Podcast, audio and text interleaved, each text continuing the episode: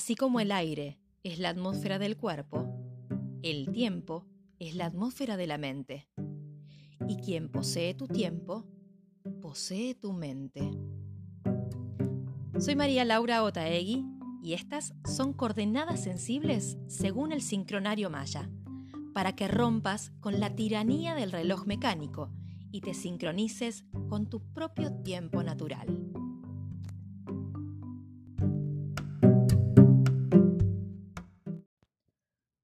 Hola, buenos días. ¿Cómo están? Bienvenidísimos a este espacio.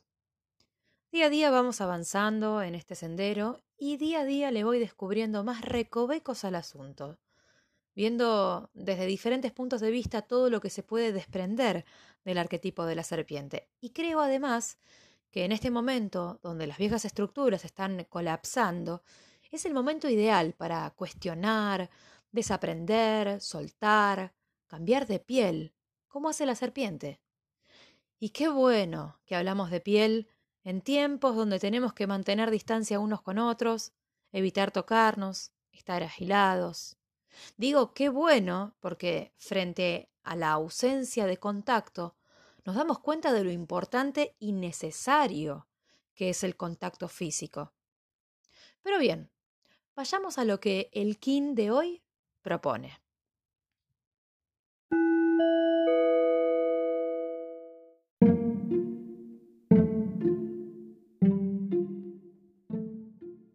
KIN 107 Mano eléctrica azul. Activo con el fin de conocer, vinculando la curación sello el almacén de la realización, con el tono eléctrico del servicio. Me guía el poder de la magia.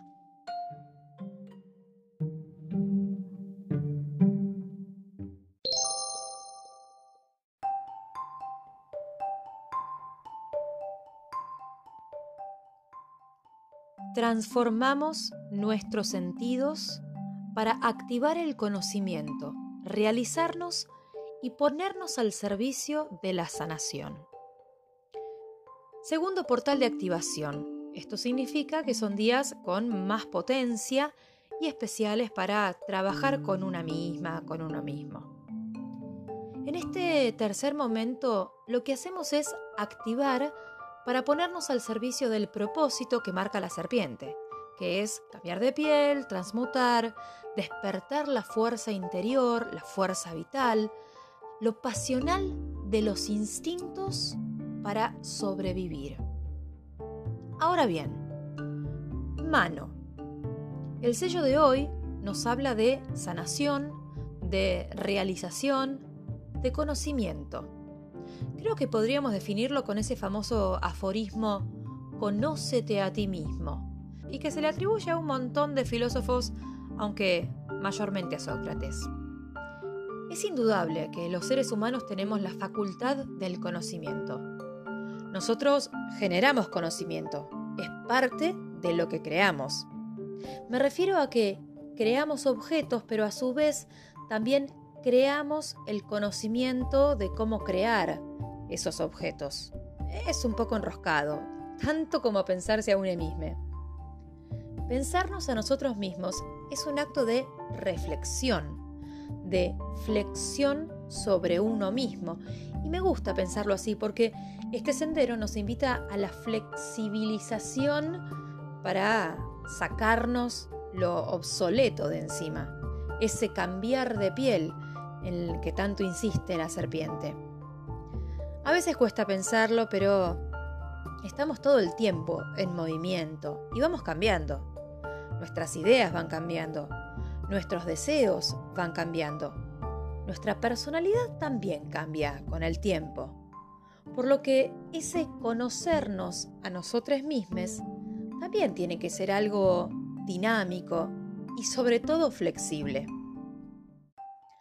Así como con los ojos vemos, con los oídos escuchamos, con la nariz olemos y con la lengua degustamos, con las manos tocamos, Con toda la piel tocamos, pero las manos son la imagen del tacto y también del contacto, que ya implica una comunicación, porque necesita de un otro con el que tocarse. Ese otro también puede ser uno mismo. Miren qué curioso que la palabra contacto etimológicamente es cercana a la palabra contagio. Aquí en Argentina ya hacen más de 120 días que estamos en aislamiento o con distanciamiento social debido a la pandemia del COVID-19 y el no tocarnos es una de las principales medidas de prevención y cuidado.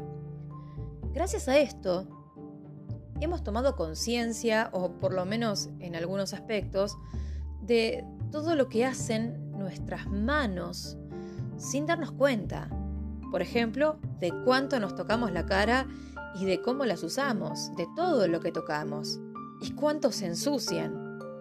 Y también de lo importante que es el contacto físico con los otros. El tacto es el primer sentido que comunica, el más primitivo y también el más elemental. Yo diría, y por ahí me equivoco, no sé, pero me parece que el tacto es nuestra primera herramienta de conocimiento. Fíjese que cuando nos presentan algo nuevo, diferente, extraño, desconocido, incluso atractivo, queremos tocarlo. Y no hay nada más frustrante que te digan, se mira y no se toca. Si nos fijamos en los bebés, que quieren tocarlo todo y llevárselo a la boca. Y eso es por una cuestión instintiva. Nuestro cerebro tiene un espacio muy grande para procesar toda esa información la información del tacto. En estos días se habla mucho del hambre de piel. Pongan en un buscador y van a ver que hay un montón de artículos al respecto.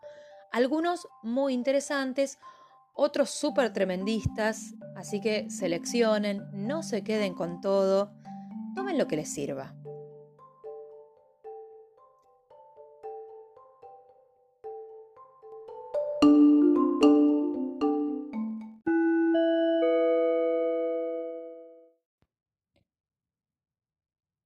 te llevas con el contacto físico? ¿Sos de tocar, abrazar, acariciar? ¿O más bien tenés tus distancias? ¿Te gusta que te toquen? ¿Te gusta tocarte? ¿Cuánto te conoces a vos mismo? ¿Qué tipo de contacto te produce placer?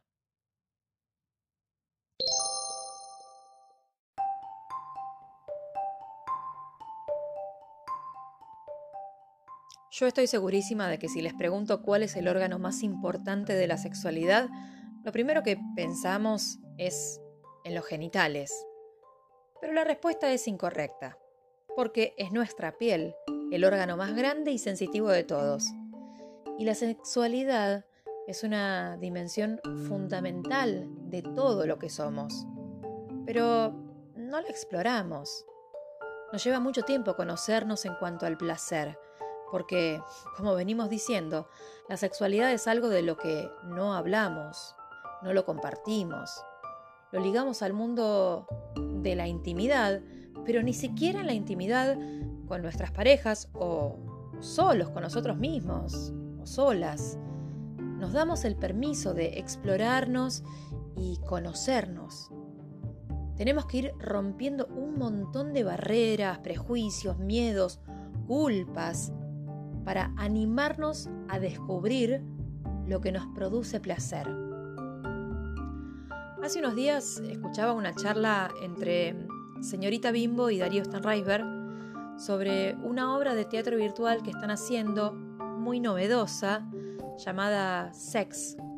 Está dirigida o coordinada por José María Muscari, donde un montón de personas de diversas actividades van ofreciendo estímulos sexuales de todo tipo, desde charlas filosóficas hasta desnudos porno, todo por internet y en varias plataformas. Yo no vi la obra, pero me parece muy interesante que en estos tiempos de poco contacto físico se busquen alternativas para abordar la dimensión sexual, sobre todo desde lo artístico. En esta charla que yo estaba viendo, un espectador les dice, ¿qué? ¿Nos van a enseñar a tener sexo? Y Bimbo le responde, no, te vamos a desenseñar. Y a mí, al igual que al filósofo, me pareció genial ese lugar de la desenseñanza, del desaprendizaje. Porque aprender implica de una apropiación del conocimiento, un quedarte agarrado de, de algo, aferrado a una idea. Pero así como creamos conocimiento, también lo podemos soltar. Digo, si agarramos un objeto con nuestras manos, también nuestras manos son las que sueltan ese objeto, se abren. Y este desaprender implica desidentificarte de lo que crees que sos como para hacer espacio para nuevos conocimientos, para un nuevo lugar. Porque todo el tiempo cambiamos y cambian nuestras necesidades y cambian nuestros deseos. Siempre hay más placer por conocer y siempre hay más de nosotros por desnudar. Puede que ni tengas pudor con la desnudez física, pero tal vez ni te animes a desnudarte de alma, a revelar lo más profundo, lo más sensible, ahí donde sos tierno y vulnerable. Antes de las frases finales, si te gustó este podcast, compartilo, recomendalo. Si tenés alguna duda o comentario, pregunta o lo que quieras, podés escribirme en Instagram me encontrás como arroba tisania con th y doble n y también en uh, arroba sensibles que de a poco le voy dando forma. Para las frases de hoy quiero compartirles unas de un libro que se llama Aprendizaje o el libro de los placeres. Qué casual, ¿no? Lo escribió Clarice Lispector y es una historia de amor entre dos, personas, dos seres que van desnudándose internamente. Todo el relato es una búsqueda, un camino hacia el placer sin culpa, hacia mm, una entrega total como forma de ir recuperando la identidad, de mm, una forma de, sobrevivirse a, una misma, en el caso de la protagonista, y, y alcanzar la renovación vital en esa mutua entrega de estos dos seres. Les recomiendo a la autora, directamente a Clarice Lispector, a toda su obra, porque es maravillosa y además este año se cumplen 100 años de su nacimiento.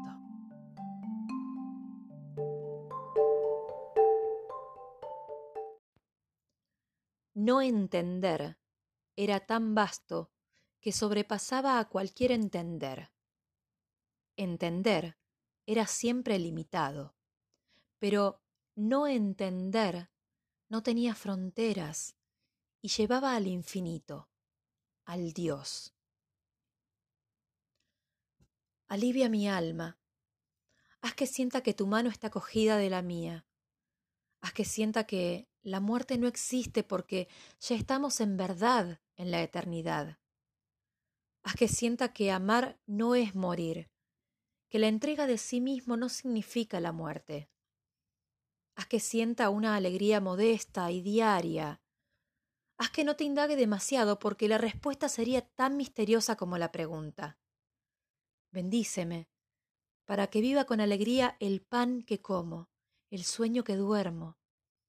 Haz que tenga caridad hacia mí misma, pues si no, no podré sentir que Dios me amó. Haz que pierda el pudor de desear que en la hora de mi muerte haya una mano humana para apretar la mía.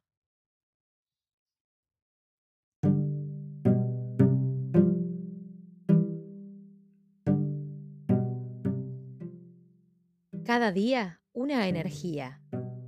Cada día una nueva oportunidad para sincronizarte con tu propio tiempo.